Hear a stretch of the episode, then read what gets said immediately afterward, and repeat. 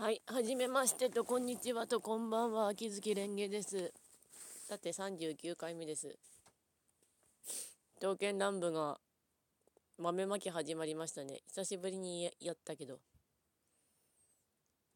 極みのまんばちゃんと極みの堀川がラストの駒で、駒っていうかマスで死にましたね。死にました。はい。まあ、なんとか残りが極み3人の担当と、太郎さん連れて行ったから勝てたのはいいんですけどね。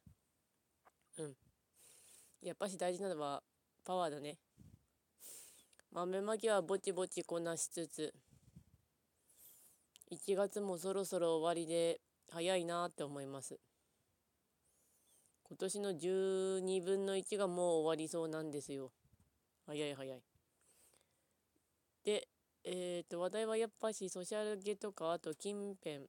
日常のことぐらいしかないんですけど日常の話題を言うとお父さんの眼鏡をこうを取ってきてさらに免許の更新を警察署で済ませようと思ったら免許センターになったので今度は2月の終わりに多分免許センターです。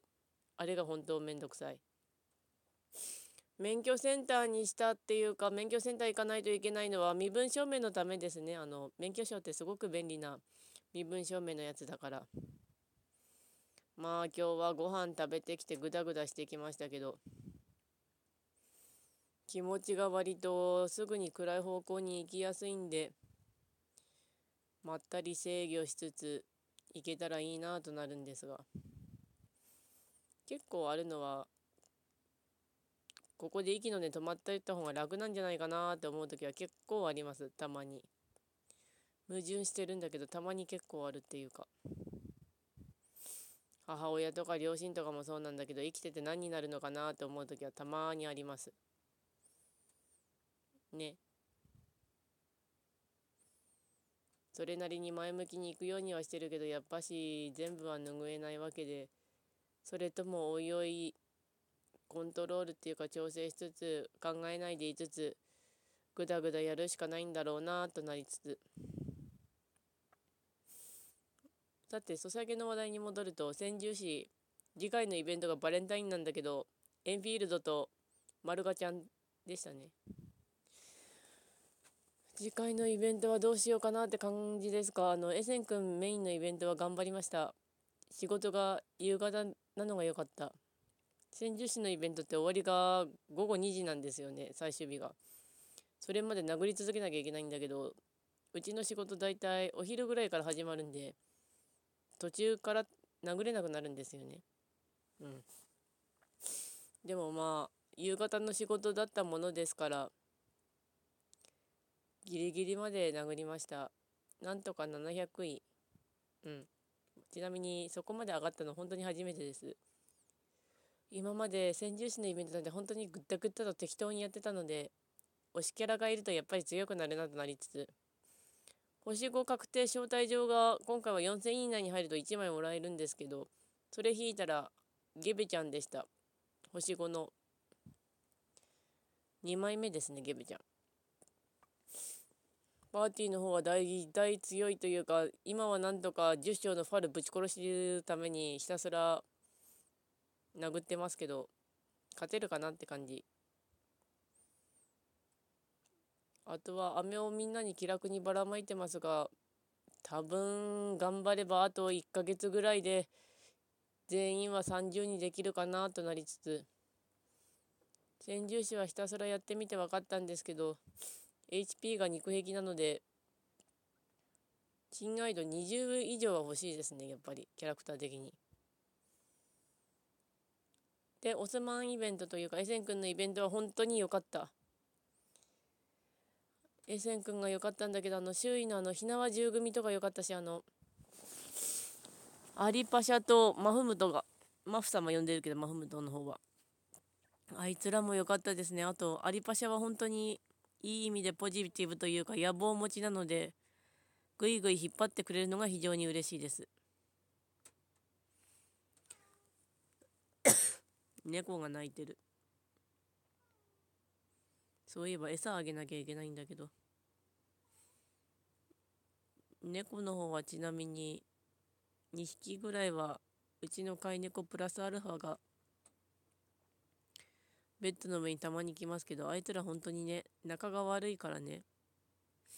私のベッドが狭くなるんだけどすごく離れて寝たりしてるし。きっつかったりしますね。今も2段ベッドの上で寝てたりするんですけど。狭い。これが終わったらあとアズールレーンの復刻イベントやるんですけど復刻って言っても前のイベントがやってなかったものだからこれが初めてのイベントなんだけどあのボーナスステージみたいなのがどこかのぷよぷよかなって思ったりしましたね。とりあえずあと限定剣道が2人出たので口区間の子とあとショートカットの軽順のロイヤルメイド隊の子。今回は全員出るといいなと思ったんですけど前回の中ちゃんたちの時はキューブ1個しか余らなかったですからね。うん。でもキューブが本当限界というかギリギリなので1日3回のやつ回してデイリーのノルマもやりつつぼちぼち出してるって感じではあります。そんなこんなでそういえばこのラジオトーク一応ツイッターで告知するのめんどくさいからやめたんですよね。うん。結構気持ち吐き出してる感じなだけなので。まあこっそり更新してたらこっそり誰か見れるだろうか聞くだろうかって感じだけどこの放送多分聞くのかなり苦痛だと思うんでもうちょっといろいろ改善したいなとは思ってます。ちゃんと喋ることとかできればいいんだけどなぁとなりつつ。であと5分。それとシーリウスのまたまたやことになヒプノシスマイクのコミカライズ見たんだけど様時様だけなぜか少年漫画でしたね。で山田三兄弟の方はコミカライズって言ってもドラマ CD をそのまま漫画にしたような感じだったんであれなんだけどあの漫画をここうラップにするとじゃあ音楽をラップにするとなんかなんていうか文字にするとじゃなくて映像にするっていうかまあとにかく見える形にすると迫力落ちるなってなりましたね。あとゼロサムの方は近所にゼロサムがないんで今度母親の病院に送るついでに読んでこようと思います。ゼロサムはコーセルテルの流術師は本当にずっと読んでる。あれがね本当にずっと追いかけてるんだけどね。大好き。カディオさん周りとか。あと今はコーセルテルの謎やってたりするけれど。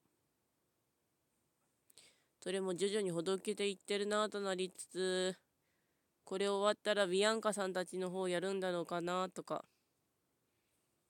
楽しいですねあの漫画。地道にいろいろ変わっていくのが。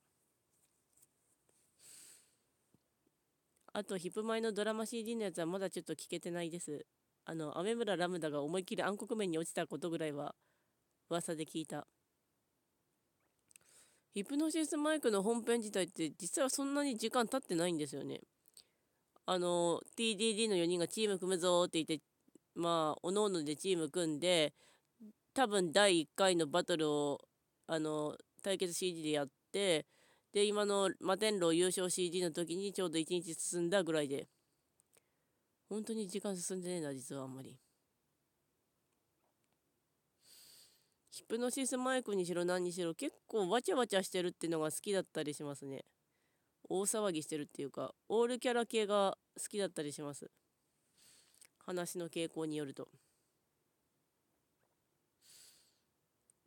なんかノリと勢いで押してしまうというか二次創作はキャラが命っていうのはあるんだろうけれどもキャラクターちゃんとつかめてないとやっぱしそれは難しいなとはなるんですよねキャラクターつかめてない二次創作ってたまに見るんだけどね。うん。夢小説かな？うん。意外と中身だけ実は違ってるとか、よくあるよね。たまにか、よくかは、その辺人によるとして。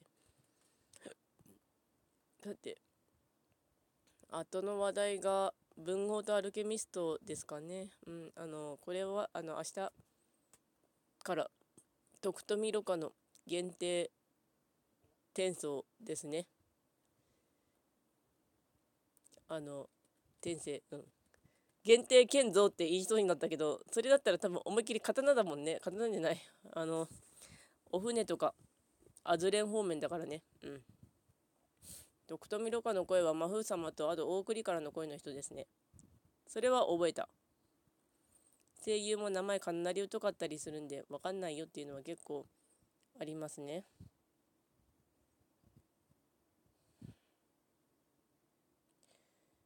さて本当にグダグダとこの放送してますが今はとりあえずなんとか眠れたのでよかったなというかあの鼻炎がひどいんですよねまた。ラジオトークやろうとすると声が出なくてゲフゲフ言ったからやめたとか一回あったので。ただこれやってるのはすごい何にせよなんかもうもう息の根止まりたいなとか思いながらも自分の記録を残しているとかそんな感じだったりはするんですけどね。うん。本当にね。そうは言いつつも。まあとにかくやれてたからよかったかなとはなります本当に。で次は40回目だから。とはいえ多分放送内容はそんなに変わんないんだろうけど。ではご視聴ありがとうございました。ではまた。